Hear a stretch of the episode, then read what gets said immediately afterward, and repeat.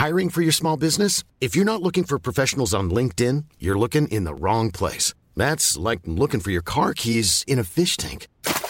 LinkedIn helps you hire professionals you can't find anywhere else, even those who aren't actively searching for a new job but might be open to the perfect role. In a given month, over 70% of LinkedIn users don't even visit other leading job sites. So start looking in the right place. With LinkedIn, you can hire professionals like a professional. Post your free job on linkedin.com slash people today. Heraldo Radio, la H se lee, se comparte, se ve y ahora también se escucha.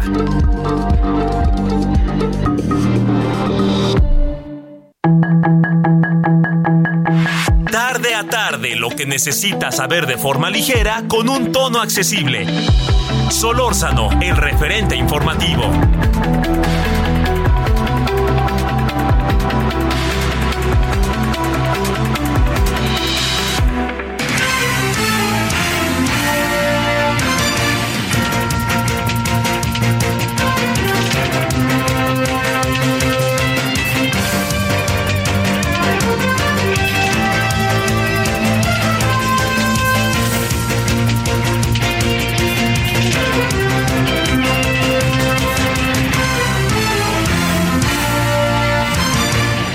5 de la tarde con un minuto le damos la más cordial bienvenida a esto que es el referente informativo con Javier Solórzano, quien el día de hoy no estará con ustedes ni con nosotros debido a que se encuentra haciendo una labor periodística.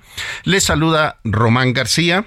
Le damos la más cordial bienvenida a todas nuestras estaciones de la cadena nacional del Heraldo Radio, aquí en la Ciudad de México, quienes nos escuchan por el 98.5, allá en Chilpancingo por el 94.7, en Guadalajara en el 100.3 de FM, en el Istmo 106.5, La Laguna en el 104.3, Monterrey 99.7, Oaxaca 97.7, Tampico 92.5, Tijuana en el 1700 de AM, en Tuxtla Gutiérrez 88.3 de FM, en McAllen 91.7 de FM y HD4 y en Brosville 93.5 FM y HD 4 a quienes nos siguen por Twitter a través de arroba heraldo de México y arroba heraldo radio guion bajo así como quienes están en Facebook, Heraldo de México, y nuestra página de internet, heraldodemexico.com.com.mx.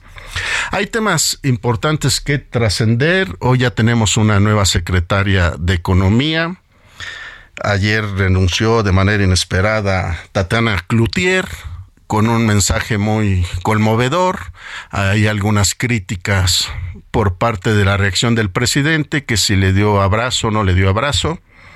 Sin embargo, en su discurso, dos frases a resaltar que nos llamaron la atención fue una que se iba porque estaba con agotamiento y pues siguiendo un poco el cariño que le tiene el presidente Andrés Manuel López Obrador al béisbol, dijo que como los buenos jugadores, ella tenía que tomar la decisión de saberse retirar a tiempo. Y bueno, el día de hoy ya tenemos nueva secretaria de Economía, y es esta quien estaba en el SAT, buen rostro. Cinco de la tarde con tres minutos le presentamos un resumen de lo más importante al momento. La información de último momento en el referente informativo. El presidente Andrés Manuel López Obrador nombró como nueva secretaria de Economía a Raquel Buenrostro, quien hasta ahora se desempeñaba como jefa del Servicio de Administración Tributaria, luego de que ayer Tatiana Cloutier presentó su renuncia a la dependencia por razones personales. En su conferencia matutina, el mandatario refrendó su confianza a Buenrostro y evitó mencionar quién la sustituirá como jefa del SAT. Un ducto de petróleos mexicanos registró una fuga de gas cerca del ejido San Fernando en el municipio de Huimanguillo, en Tabasco, lo que provocó la evacuación de 110 personas y una persona muerta. La detonación se debió a una fuga de etano líquido de una línea que va hacia el complejo Pajaritos, por lo que en la zona se encuentran la Secretaría de la Defensa Nacional, la Guardia Nacional, Protección Civil de Huimanguillo, así como del Estado, Seguridad Física de Pemex y de Contraincendios Paredón. En un video publicado en redes sociales, José Alfredo Hurtado, alias El Fresa, uno de los principales líderes de la familia michoacana, reveló que la masacre desatada en San Miguel Totolapan tenía la intención de matarlo. Sostuvo que todos los agresores ya fueron asesinados y adjudicó el liderazgo de los tequileros al exdiputado local Saúl Beltrán Orozco. Un autobús de la Secretaría de Marina volcó en la carretera Oaxaca-Jamiltepec, dejando un muerto y 17 heridos. El percance se registró en la carretera federal 200 a la altura del kilómetro 125 y cerca de la desviación a la población de Santa María Cortijo. La inflación general en México se mantuvo estable en septiembre en su mayor nivel en 22 años, observando las expectativas de que el Banco de México tendrá que seguir endureciendo su política monetaria, mientras que el índice nacional de precios al consumidor se ubicó en un 8.70% a tasa interanual, sin cambios frente a agosto, manteniéndose en un nivel más alto desde diciembre de 2000, de acuerdo con cifras divulgadas el viernes por el Instituto Nacional de Estadística y Geografía. El alcalde de Nueva York declaró un estado de emergencia para responder a la llegada durante los últimos meses de miles de migrantes y demandantes de asilo, muchos de ellos enviados en autobuses por las autoridades del estado de Texas. La ciudad espera gastar al menos mil millones de dólares para ayudar a estas personas, pues su sistema de albergues está prácticamente lleno, por lo que pidió ayuda urgente a los gobiernos federal y estatal. El activista bielorruso Alex Bialyatsky y dos organizaciones de derechos humanos en Rusia y Ucrania ganaron el Premio Nobel de la Paz 2022. La presidenta del Comité Nobel noruego destacó los esfuerzos que hicieron para documentar las violaciones a los derechos humanos, los abusos de poder y los crímenes de guerra.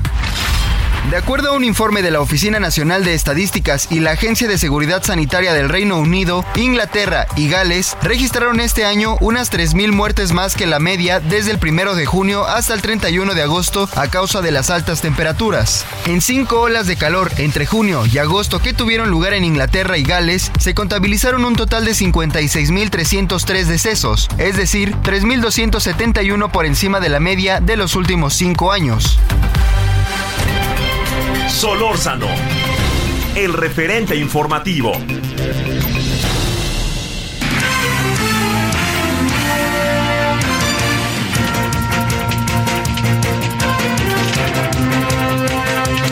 Cinco de la tarde con siete minutos hora del centro. Le saluda nuevamente Román García, nombre del titular de este espacio, Javier Solórzano, quien ya estará con usted y con nosotros el próximo día lunes.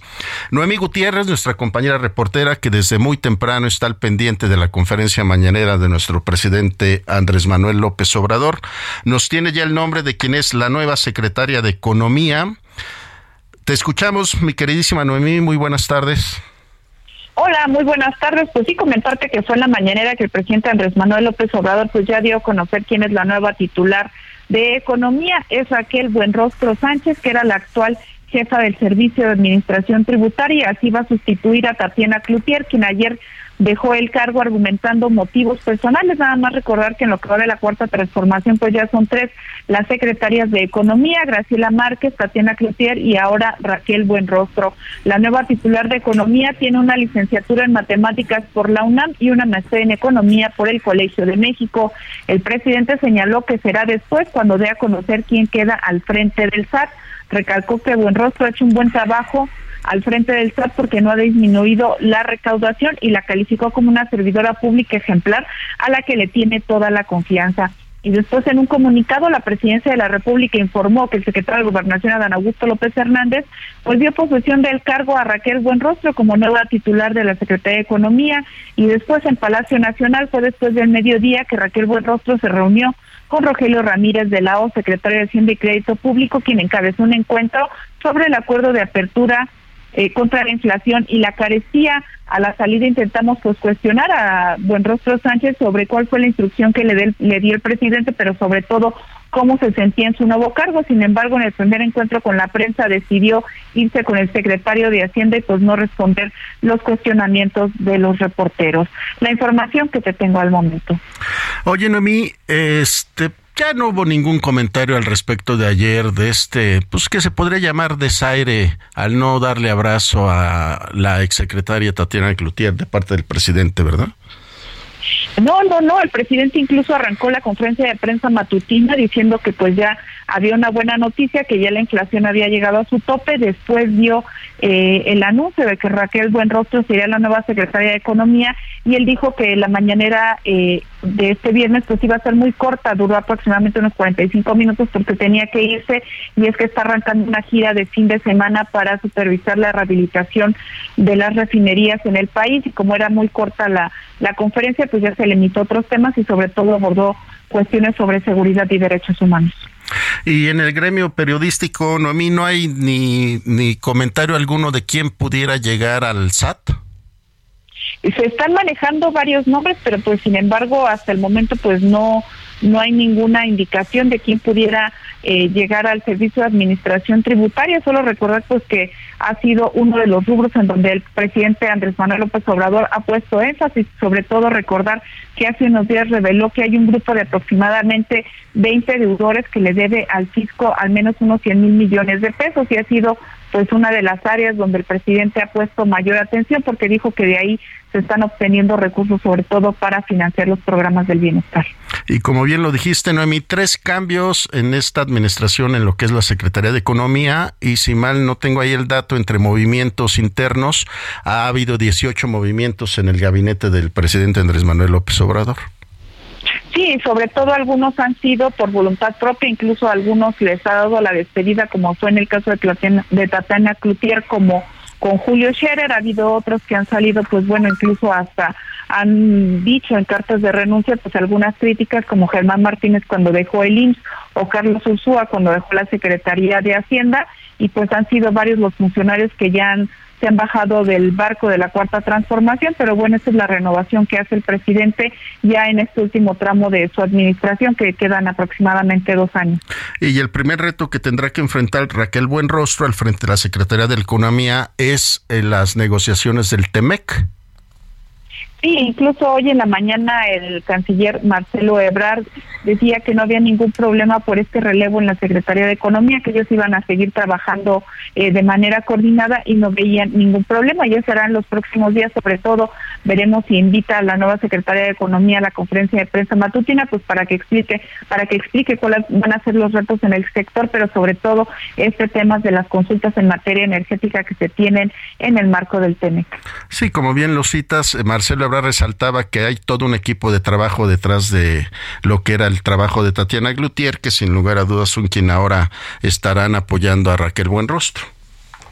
Sí, confía el secretario de Relaciones Exteriores pues que se lleve a buen puerto estas negociaciones y sobre todo recordar que también el canciller Marcelo Ebrard dijo que ha sido muy buena la relación y que posiblemente a lo mejor Estados Unidos y sobre todo también Canadá pues no estén muy informados de cómo es la política energética de México y pues ya veremos en los próximos días cuál será los primeros anuncios de Raquel Buenrostro ya ahora en la cartera de la Secretaría de Economía. Noemí Gutiérrez, compañera reportera, muchas gracias. Te molestamos más adelante. Aquí estamos. Buenas tardes. Gracias. Y ahora son las 5 de la tarde con casi 13 minutos hora del centro. Vamos con Carlos Navarro, que hoy nuestra jefa de gobierno, Claudia Sheinbaum, presentó su cuarto informe ante el Congreso local de la Ciudad de México. ¿Cómo estás, Carlos? Buenas tardes. Buenas tardes, Román. Te saludo con gusto a ti, y te comento que la forma de gobernar cambió en la Ciudad de México. Así lo aseguró la jefa del gobierno, Claudia Sheinbaum, durante su cuarto informe de gobierno ante el Congreso Capitalino. En un discurso similar al que dio el lunes pasado en el Auditorio Nacional, la mandataria presentó los avances de su administración en cuatro años, esto ante los diputados y diputadas locales, así como la secretaria de Seguridad y Protección Ciudadana, Rosa Isela Rodríguez. Cambiamos la forma de gobernar, la corrupción, la hipocresía, el odio, la exclusión, el racismo y el clasismo son rechazadas por la gran mayoría de los habitantes de nuestra ciudad. Así remató parte de su informe de gobierno que duró alrededor de 46 minutos. Te comento, Román, que la titular del Ejecutivo local abordó temas de educación, salud, movilidad, medio ambiente, innovación, agua, espacios públicos y seguridad, entre otros. Por ejemplo, en seguridad, Sheinbaum destacó la reducción del 54% de los delitos de alto impacto si se compara enero-septiembre de 2022 con el mismo periodo de 2019. También destacó el nuevo sistema de teleféricos con el cablebús línea 1 en la alcaldía Gustavo Amadero, línea 2 en Iztapalapa y próximamente el Álvaro Obregón que estará conectando a Miguel Hidalgo también en las cuatro secciones del bosque de Chapultepec. Comentarte que esa oposición radical y aferrada desapareció en el recinto de Donceles Allende como lo habíamos visto en meses pasados y a través de una serie de señalamientos. Te comento que el PRD, en voz de Jorge Gaviño, le reconoció los avances y señaló que sus intenciones de aspirar a la presidencia eran anticipadas.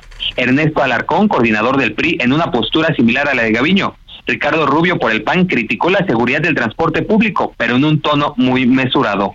La operación política para un día de campo en el recinto de Donceles y Allende fue clave para mantener el ambiente calmo en este cuarto informe de gobierno. Por último, te comento, Román, que en 46 minutos a la jefa de gobierno le aplaudieron 52 veces y el grito de presidenta, presidenta se escuchó tres veces. Román, esto es parte de lo que se vivió hoy en el recinto de Donceles y Allende. Carlos, tres puntos a resaltar. El primero em, fue la generación de empleos, que si mal no escuché en su mensaje, eh, eh, ella... Eh, no quiero decir la palabra presumir, sino argumentaba que en el país la Ciudad de México es la que ha generado más empleos en su administración. Es correcto, Román. Incluso te comento que en los últimos cuatro meses la Ciudad de México es la número uno a nivel nacional en cuanto a generación de empleos formales, de acuerdo con el Instituto Mexicano del Seguro Social. Incluso en el mes de septiembre se generaron casi 30 mil empleos en la Ciudad de México y avanza poco a poco para eh, recuperar los niveles de pandemia, que todavía están un poco lejos. Hacen falta como unos 30 mil, 40 mil empleos para estar a la par de los meses prepandemia, Román. Y en materia de seguridad también es muy importante el dato que resalta que el 53% de homicidios dolosos eh, eh, se han reducido. Es correcto, Roman. Incluso eh, se encuentran en niveles históricos, ya que la Ciudad de México trae un promedio en 2022 de menos de dos homicidios dolosos. Tan solo en septiembre, de acuerdo a datos del Gabinete Federal de Seguridad, se reportaron 58 homicidios, es decir, un promedio de 1.9 diarios. Así es que pues, la estrategia de seguridad le está dando resultados en el tema de homicidios dolosos, Román. Y por último, mi Carlos, resaltar también el tema de la movilidad en la Ciudad de México, que es importantísimo para, ella argumentó, para las clases más este, pobres.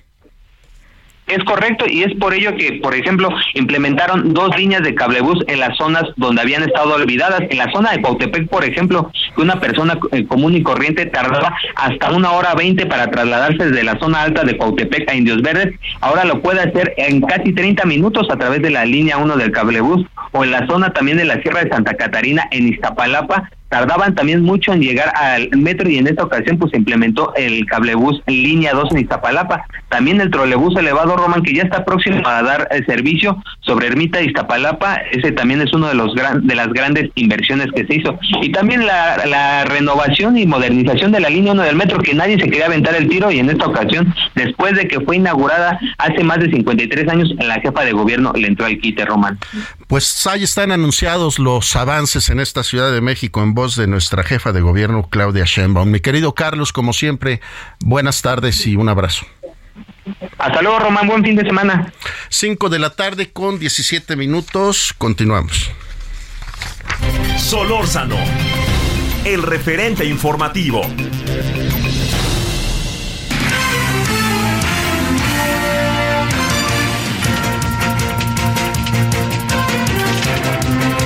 5 de la tarde con 18 minutos hora del centro. A nombre del titular de este espacio, Javier Solórzano, le damos la más cordial bienvenida a Israel Hurtado.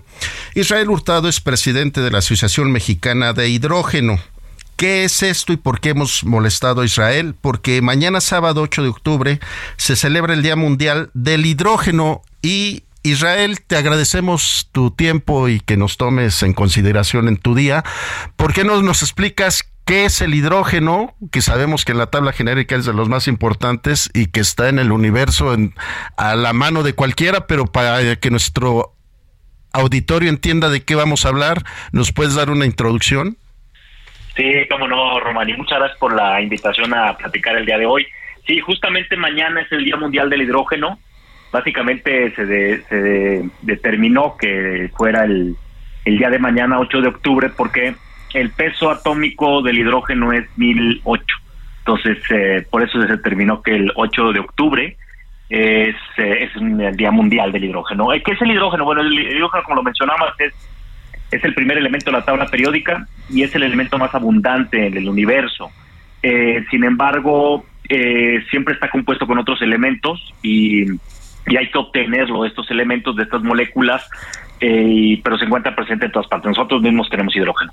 Em, ¿Y para qué, para qué sirve el hidrógeno? Bueno, el, hidrógeno es considerado un vector energético, es decir, eh, almacena energía.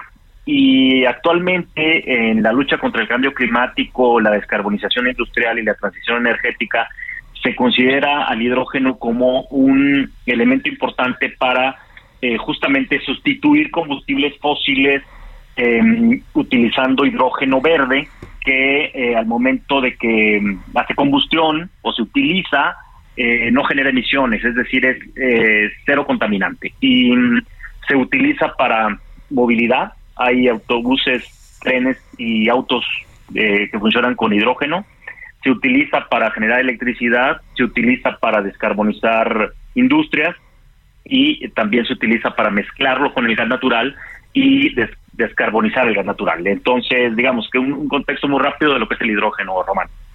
Israel Hurtado, ¿y en nuestro país qué avances han tenido y han tenido este, acercamientos con la administración del gobierno del presidente Andrés Manuel López Obrador para hablar de estos temas?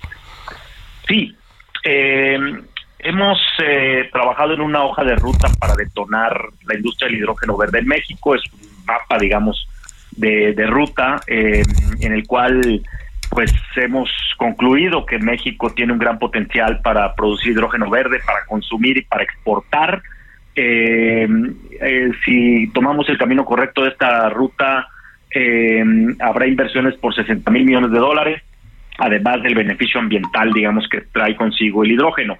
Y sí, hemos tenido acercamientos con la Secretaría de Economía, con la Secretaría de Energía, hemos platicado también con la Secretaría de Relaciones Exteriores, eh, hemos platicado con la Comisión Federal de Electricidad, eh, pues bueno, un poco para justamente explicarles eh, cómo es el tema, el proceso la industria del hidrógeno, cómo se podría beneficiar México y, qué podemos lograr. Entonces, pues hemos platicado, vamos a ver si, si finalmente pues hay un impulso desde la autoridad.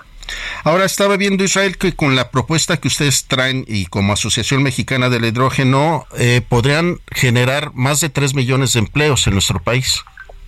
Es correcto, exactamente. Dentro del eh, dentro de la industria del hidrógeno eh, no solamente estamos considerando, digamos, la producción del mismo hidrógeno, sino una industria manufacturera alrededor del hidrógeno verde y eso implica pues la producción o la fabricación de vehículos a hidrógeno, em, también eh, la fabricación de turbinas que funcionen con hidrógeno, eh, equipos, ductos, en fin, eh, tanques de almacenamiento, toda una industria alrededor del hidrógeno que justamente puede generar 3 millones de empleos y si finalmente logramos producir el hidrógeno a las cantidades que, son necesarias para, para México, pues eh, podemos evitar la emisión de alrededor de 300 millones de toneladas de CO2 a la atmósfera, lo cual estamos contribuiríamos pues como país en la lucha contra el cambio climático. Ahora Israel Hurtado, a nivel mundial, ¿tienes ahí algún dato de qué países puedan ser los líderes en la utilización del hidrógeno verde? Mira, eh, a nivel internacional, eh, en Europa, por ejemplo, eh, y hablando un poco de los usos y aplicaciones del hidrógeno, pues ya circulan trenes que funcionan con hidrógeno. de hecho, nosotros mismos hemos mencionado que en México, pues el tren Maya podría funcionar con hidrógeno. Pero bueno, volviendo a la pregunta, en Europa ya funcionan trenes con hidrógeno, ya hay transporte público de pasajeros urbano, haz de cuenta un metrobús que funciona con hidrógeno o que funcionan varias líneas con hidrógeno y también eh, hay proyectos de justamente producción de hidrógeno eh, para, para combinarlo con el gas. Es un tema muy sensible en Europa porque pues ya sabemos lo que está pasando con la invasión de Rusia y en fin, el, le cerraron la válvula del gas y entonces el hidrógeno es justamente un, una, un componente de la solución de estos temas. Los países asiáticos también, eh, los países asiáticos van muy adelantados. Las dos marcas de vehículos a hidrógeno eh, que se venden más a nivel mundial son eh, japonesas, pero también hay coreanos eh, y están em, trabajando, los chinos también están trabajando por el tema de hidrógeno. Y por el lado de, de América, en América Latina, Chile, Uruguay, Colombia están trabajando en proyectos de hidrógeno y Estados Unidos y Canadá. Entonces, pues la verdad es que es un tema global que, que está eh, desarrollándose a nivel a todo, en todo el mundo. Israel Hurtado, presidente de la Asociación Mexicana de Hidrógeno, te agradecemos mucho tu participación y tu tiempo en este espacio. Desafortunadamente el tiempo se nos acaba, pero estaremos dándole seguimiento al tema. Muchas gracias. Gracias a ti, Román. Gracias, Israel Hurtado. Cinco de la tarde con casi 25 minutos. Vamos a una pausa comercial y regresamos a esto que es el referente informativo a nombre del titular de este espacio, Javier Solórzano.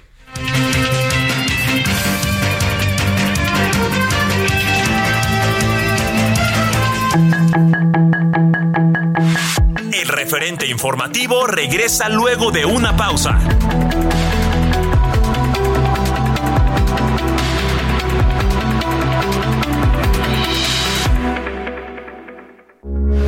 Heraldo Radio, con la H que sí suena y ahora también se escucha.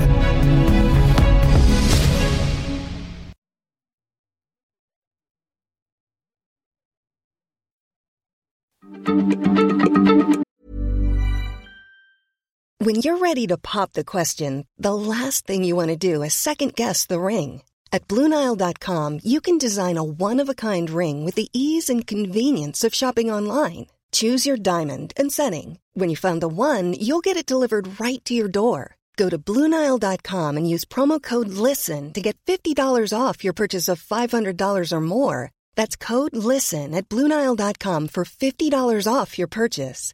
Bluenile.com code LISTEN. Heraldo Radio, la H se lee, se comparte, se ve y ahora también se escucha.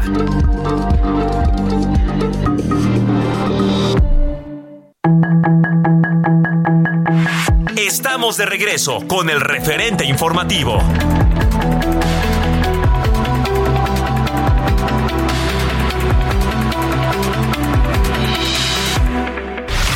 En el referente informativo le presentamos información relevante. Raquel Buenrostro será la nueva secretaria de Economía en sustitución de Tatiana Cloutier. Finanzas analiza ampliación presupuestal para el Instituto Electoral de la Ciudad de México. El gasto en obra pública para 2023 será de 823.900 millones de pesos, más de la mitad irá al área energética. Inflación general se mantiene en 8.70% anual. López Obrador descartó reforzar la seguridad en San Miguel Totolapan. Samuel García presentó primer informe ante Congreso de Nuevo León. Detuvieron a uno de los presuntos asesinos de Esmeralda Gallardo en Puebla. Explosión de un ducto de Pemex en Tabasco dejó un muerto y más de 100 desalojados. Volodymyr Zelensky anuncia la expulsión de los rusos de gran parte de Ucrania. Rusia niega fuga masiva de 700.000 civiles rusos y llama a su pueblo a luchar contra Ucrania. En el aniversario Soriana lo damos todo. Lleva el segundo al 50% de descuento en tocinos y chorizo Chimex, Food, Swan y Kir, atunes tuni y atunes en pouch, aceites de oliva, mantecas y aceites en aerosol. Soriana, la de todos los mexicanos. Octubre 10, excepto Valley Foods y Precisimo. No aplica con otras promociones. Aplica restricciones.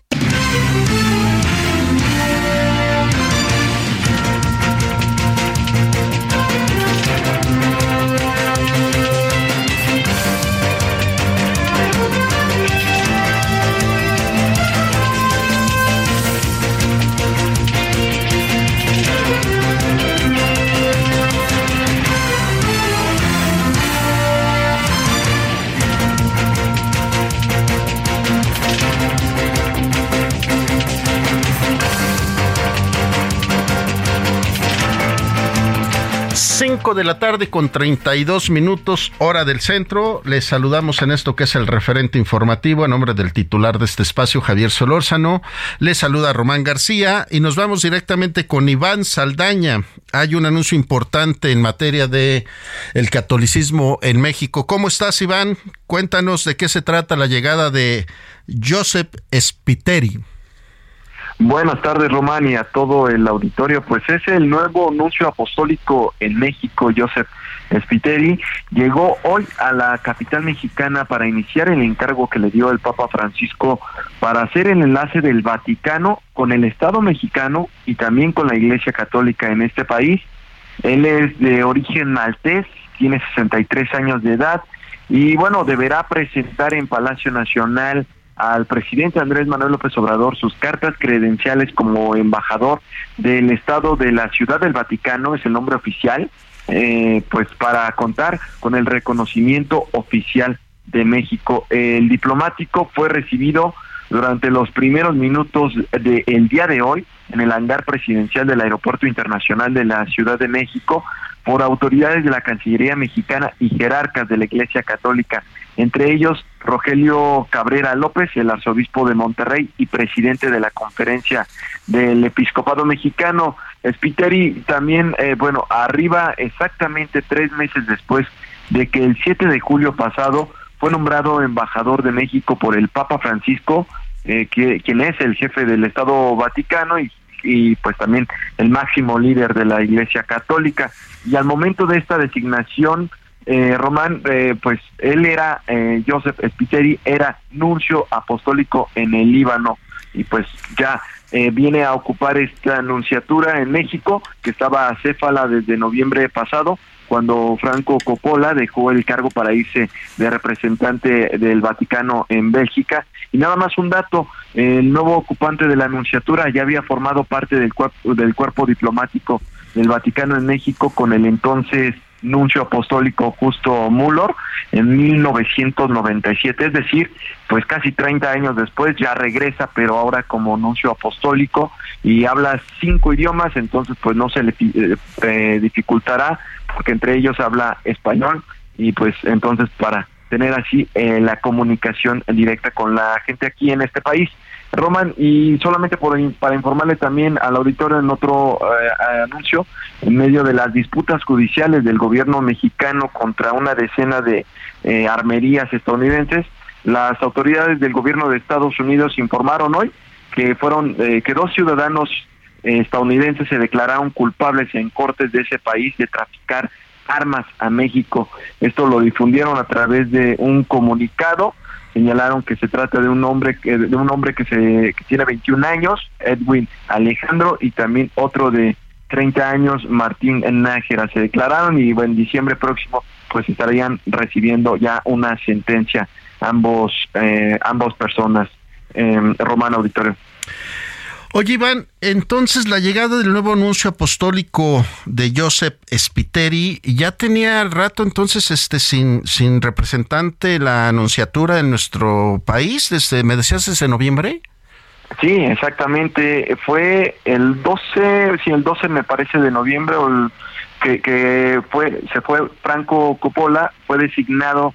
Eh, él llegó con en el sexenio de Enrique Peña Nieto, estuvo algunos años aquí en México, ya conocía bien el terreno, pero pues bueno, es eh, una rotación que hacen en, como en toda embajada y pues fue enviado a Bélgica.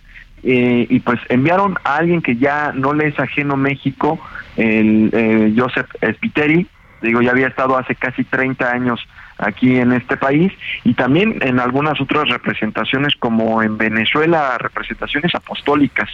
Eh, como en Venezuela y algunos otros países. Su última representación en la que él era, eh, pues, el, el nuncio apostólico era el Líbano, pero anteriormente también estuvo en Costa de Marfil y en Sri Lanka. Es decir, es, pues, por así decirlo, la cuarta embajada que él ocupa del Vaticano o la, la cuarta anunciatura eh, Román. Y como bien lo dices, Iván, hombres muy preparados, este, cultural, social e incluso hasta de los idiomas que, que hablan para ocupar este tipo de posiciones. Sí, efectivamente habla inglés, italiano, español, francés y portugués. Y pues mucho se debe a los lugares en donde ha estado designado. Eh, también estuvo, por ejemplo, en representaciones pontificias como Panamá, en Irak, por supuesto México, Portugal, Grecia, Venezuela y ya después estuvo en la en la sección para relaciones exteriores con los estados de la Secretaría del Estado de la Santa Sede y pues eh, eh, ingresó al servicio exterior desde 1988, es decir, desde el 88 a la fecha, pues ya tiene una amplia carrera, eh, experiencia diplomática, que bueno, estaremos viendo, observando muy de cerca cuáles eh, en, tanto en materia eh, de relaciones exteriores entre México y el Estado Vaticano y también, por supuesto, tiene que hacer un trabajo, tú lo decías en un principio, tiene que hacer un trabajo, por supuesto, con la Iglesia Católica Mexicana, porque pues él es el enlace directo de los obispos, de los sacerdotes, también incluso con el Vaticano directamente. Pues bienvenido el nuevo nuncio apostólico en México, Joseph Spiteri, mi queridísimo Iván. Y antes de despedirnos, que al declararse estos dos estadounidenses culpables de traficar armas a México, ¿pasará algo trascendente con la segunda denuncia que quiere interponer nuestro secretario de Relaciones Exteriores, Marcelo Ebrard, a estas armadoras de armas en Estados Unidos? Pues cobra relevancia estas dos sentencias, eh, Román, porque pues actualmente México está impulsando mucho estas demandas, como bien lo dices, va a presentar una segunda en los próximos días, ya lo anunció el propio canciller Marcelo Ebrard, y también cobra relevancia porque pues va a abonar al debate, al diálogo que van a llevar el próximo 13 de octubre. Los representantes del gobierno mexicano va a ir todo el gabinete de seguridad, incluido el fiscal Alejandro Gersmanero, en esta comisión encabezada por el canciller Marcelo Ebrard, se van a, eh, van a ir a Washington a una mesa de diálogo directamente con los más altos funcionarios en materia de seguridad, entre ellos el secretario de Seguridad Nacional, Alejandro Mayorkas, también el secretario de Estado, eh, Anthony Blinken, de Estados Unidos, y pues ahí van a plantear cuatro temas. Uno de ellos es el que le interesa mucho a México, este tema de pues detener el tráfico de armas, y otro de los temas es uno que les interesa bastante a los Estados Unidos, que es el tema del tráfico del fentanilo que está llegando a Estados Unidos. Entonces, por ahí podría una lectura, podría ser una moneda de cambio para que ambos pues eh, redoblen esfuerzos en esta materia y por supuesto que México pues va a seguir impulsando, ya lo dijo el canciller, esta demanda, que por cierto es una demanda de indemnización a ocho eh, empresas que reparten eh, que, que, distribuyen, que comercian armas y que también eh, construyen armas y que las venden, eh, pues son ocho armerías y la demanda va arriba de 10 mil millones de dólares. Es lo que la primera demanda que presentó no se aceptó, pero van a impugnar el, el gobierno mexicano nuevamente en la primera y próximamente van a presentar una segunda demanda. Pues me querido Iván, estar pendiente de estos dos temas, sobre todo el tráfico de fentanilo y el tráfico de armas. Ya veremos qué pasa en lo futuro. Te agradecemos mucho, Iván. Muchas gracias. Buen fin de semana. Buenas tardes a todos. 5 de la tarde con 41 minutos. Molestamos de nueva cuenta, no molestamos, buscamos nuevamente a nuestra querida Noemí Gutiérrez para darle seguimiento a lo que dijo el presidente esta mañana sobre el lamentable hecho vivido allá en San, en San Miguel Totolapan, donde fallecieron 20 personas. Eh, ¿Qué se dijo, Noemí? Nuevamente, buenas tardes. Hola, muy buenas tardes. Pues sí, fue otro de los temas que se tocó en la conferencia de prensa matutina y ahí el presidente López Obrador pues dijo que se está investigando este ataque, en como bien comentabas, pues fallecieron 20 personas. Además dijo que en la reunión matutina del Gabinete de Seguridad se presentaron fragmentos de un video en el que Alfredo Hurtado, el Fresa, presunto líder de la familia michoacana, reveló que estaba buscando un diálogo de paz con el alcalde Conrado Mendoza y quien falleció en este ataque. El presidente comprometió que ya se está realizando en la investigación, pero sobre todo confió en que se va a castigar a los responsables, pero dijo que no podía dar más información del tema. Dijo que en su gobierno no era como en otras administraciones en donde imperaba la impunidad y los delincuentes tenían acuerdos con las autoridades. También se le cuestionó si se reforzaría la seguridad en la zona, además de que se le pidió una opinión sobre las revelaciones que hizo el presunto líder de la familia michoacana. El presidente respondió que es un asunto gravísimo porque fallecieron 20 personas y se estaba investigando el caso. También dijo que se descartaba el reforzamiento de seguridad en la zona y dijo que esa fue una petición que le hizo la gobernadora de Guerrero, la morenista Evelyn Salgado. Pues fue parte de lo que tuvimos en la conferencia de prensa matutina, al menos en el rubro de seguridad. Y es que sin lugar a dudas llamar la atención, Noemí, este video del famoso Fresa perteneciente a la familia michoacana argumentando que él estaba citado a esta reunión y que efectivamente él era el blanco de este atentado y al final remataba en su video en su video diciendo que ya las personas que habían participado ya estaban todas muertas, qué cosa, ¿no? Sí, incluso pues sorprendió que el presidente revelara que fue en la reunión matutina de seguridad, pues que se analizaron fragmentos de este video, él no hizo referencia a ningún grupo criminal y sobre todo pues los señalamientos que hace este presunto líder de la familia michoacana, él solo dijo que se está investigando el ataque y cuando son cosas tan recientes y sobre todo cuando hay investigaciones en curso, pues el presidente se reserva la información y suponemos sobre todo que en la reunión del gabinete de seguridad pues ya le presentaron un amplio informe de lo que está ocurriendo en esta zona eh, ahí en la Tierra Caliente, pero sobre todo cómo se están moviendo estos grupos criminales. Ayer el subsecretario de Seguridad Pública, Ricardo Mejía Verdeja, pues informó de este caso y ahí dijo que había una disputa entre los grupos criminales, entre los tequileros y la familia michoacana, y ahí estaban ubicando a dos líderes, el pez y el fresa, que podrían ser los responsables de estos ataques, es decir, ya el gabinete de seguridad pues tiene un amplio panorama de lo que está sucediendo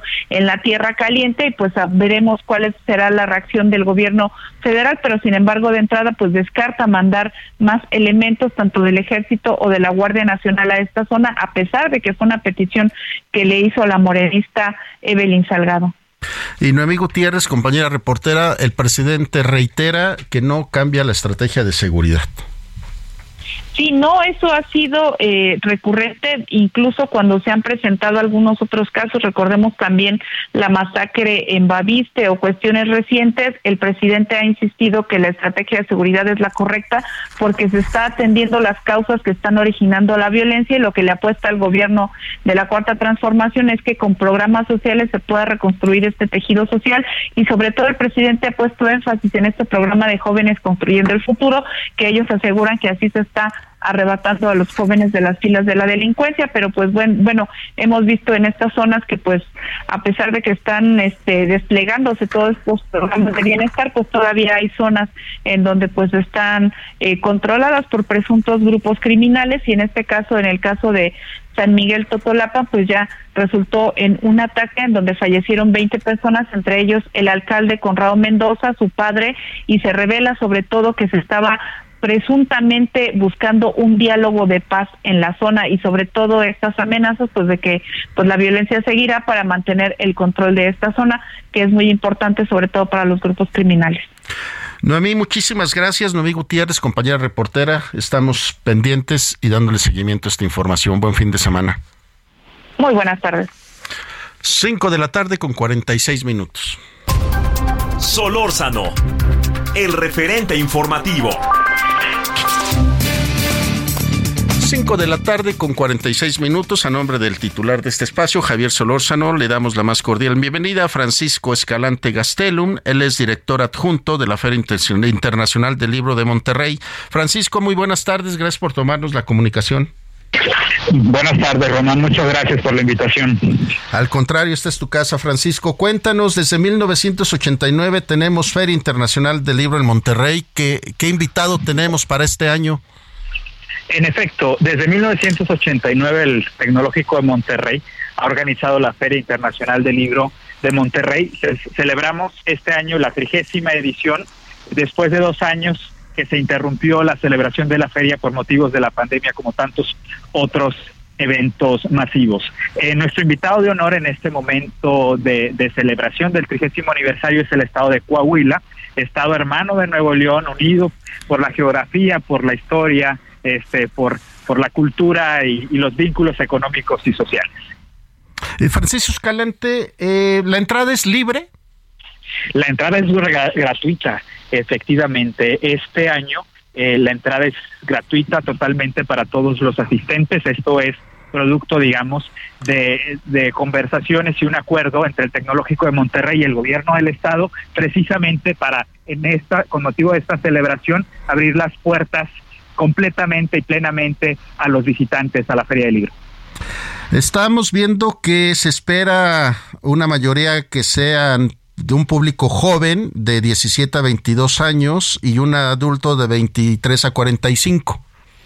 Efectivamente, esta feria de libros es una feria eh, con un público muy joven. La verdad es que eh, Monterrey es una ciudad eh, con una gran vida universitaria, tiene cuatro grandes universidades, algunas de ellas de las más grandes de este país. Eso le da un dinamismo, digamos, en términos de la población joven de todo el país o de, o de otras partes del mundo, particularmente de países de América Latina que vive en la ciudad entonces, este público es un público que asiste de manera masiva a la feria, a la feria del libro. Además, digamos, hay un compromiso de estas cuatro universidades, además del Tecnológico de Monterrey, digamos, de participar activamente en la feria del libro. Es así como tenemos este público que es muy muy joven, como bien se, como como bien señaló prácticamente eh, dos terceras partes de, la, de, eh, de, los asistentes están en, en, en estos dos grupos de edades.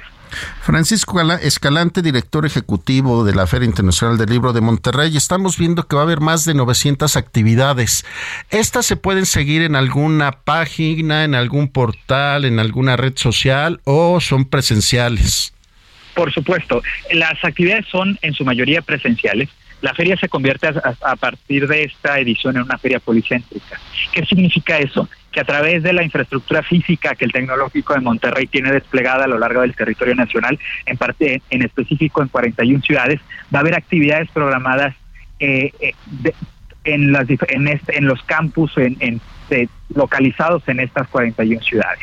Van a suceder de manera presencial en la ciudad, en estas ciudades, pero también tendremos, digamos, algunas actividades con el uso de tecnologías, de tecnologías bastante innovadoras, digamos, en, en, su aplicación, sobre todo en el mundo del libro. Algunas de estas eh, actividades que van a suceder en vivo en Sintermex se van a transmitir también a través de diversas plataformas. La información referente al programa la pueden encontrar en nuestra en nuestro sitio web oficial que es www.feriadelibromonterrey.mx. Por supuesto, también están nuestras redes sociales, Twitter, Facebook e Instagram, eh, donde estamos constantemente publicando esta información, pero al mismo tiempo estamos dialogando con los usuarios de estas redes sociales interesados en la Feria del Libro. Francisco Escalante Gastelum, director adjunto de la Feria Internacional del Libro de Monterrey, gracias por tomarnos la llamada y mañana 8 de octubre y hasta el 16 de octubre, en punto de las 10 de la mañana, se abren las puertas y todos sean bienvenidos. Exactamente, los esperamos a todo el público en la Feria del Libro de Monterrey a partir de las 10 horas de mañana 8 de octubre y hasta las 21 horas del domingo 16. Muchísimas gracias Francisco Escalante, enhorabuena y mucho éxito. Muchísimas gracias Román, hasta pronto.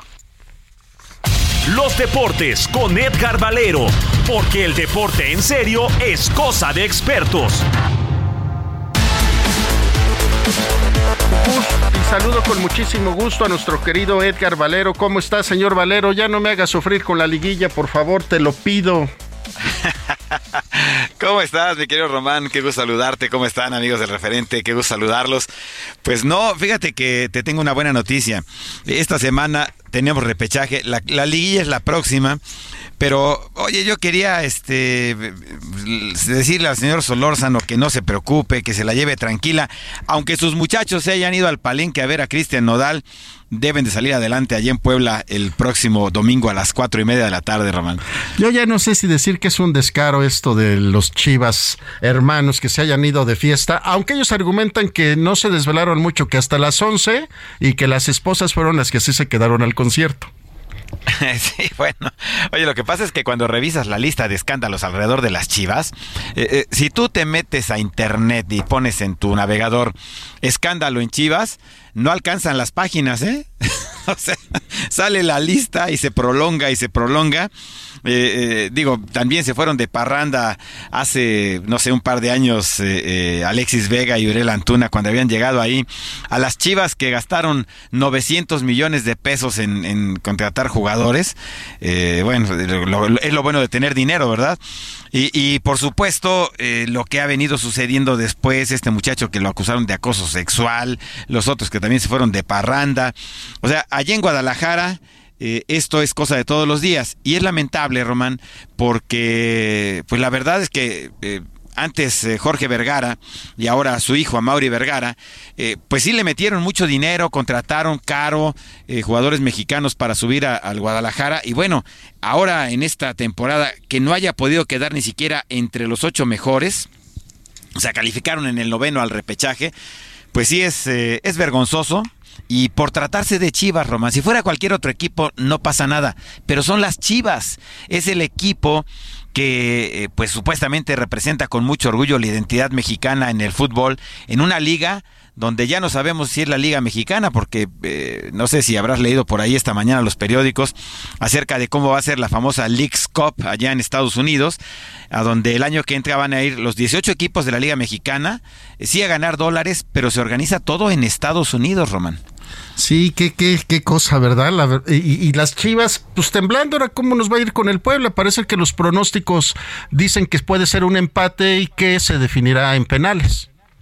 Sí, los cuatro partidos, para que no se quede esto en veremos por si nos llega la guillotina, eh, se juegan mañana a las 7 de la noche, Tigres contra Nicaxa en la cancha del Volcán. El, equipo de Toluca enfrenta a Juárez el domingo al mediodía. Mañana también eh, a las siete y a las nueve y cuarto de la noche, Cruz Azul enfrenta al equipo de León. Y el domingo a las cuatro y media, Puebla estará enfrentando a Chivas. No hay gol de visitante. Si empatan, van directo a los penaltis.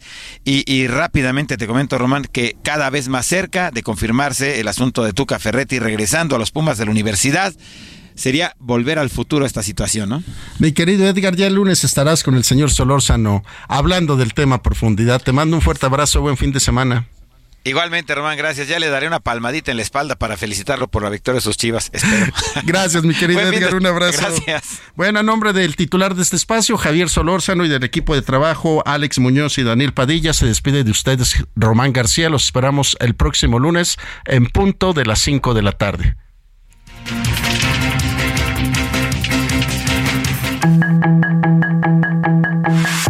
Hasta aquí Solórzano, el referente informativo.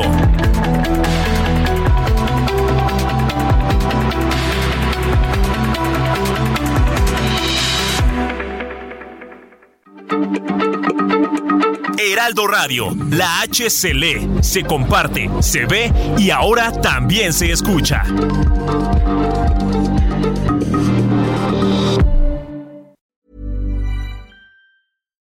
When you make decisions for your company, you look for the no-brainers. And if you have a lot of mailing to do, stamps.com is the ultimate no-brainer. It streamlines your processes to make your business more efficient, which makes you less busy.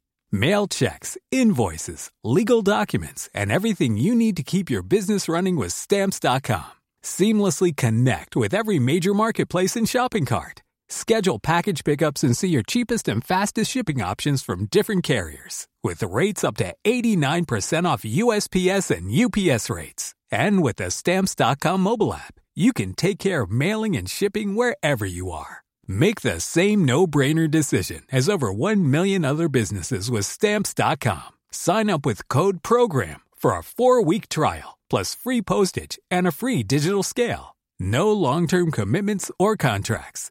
That's stamps.com. Code program.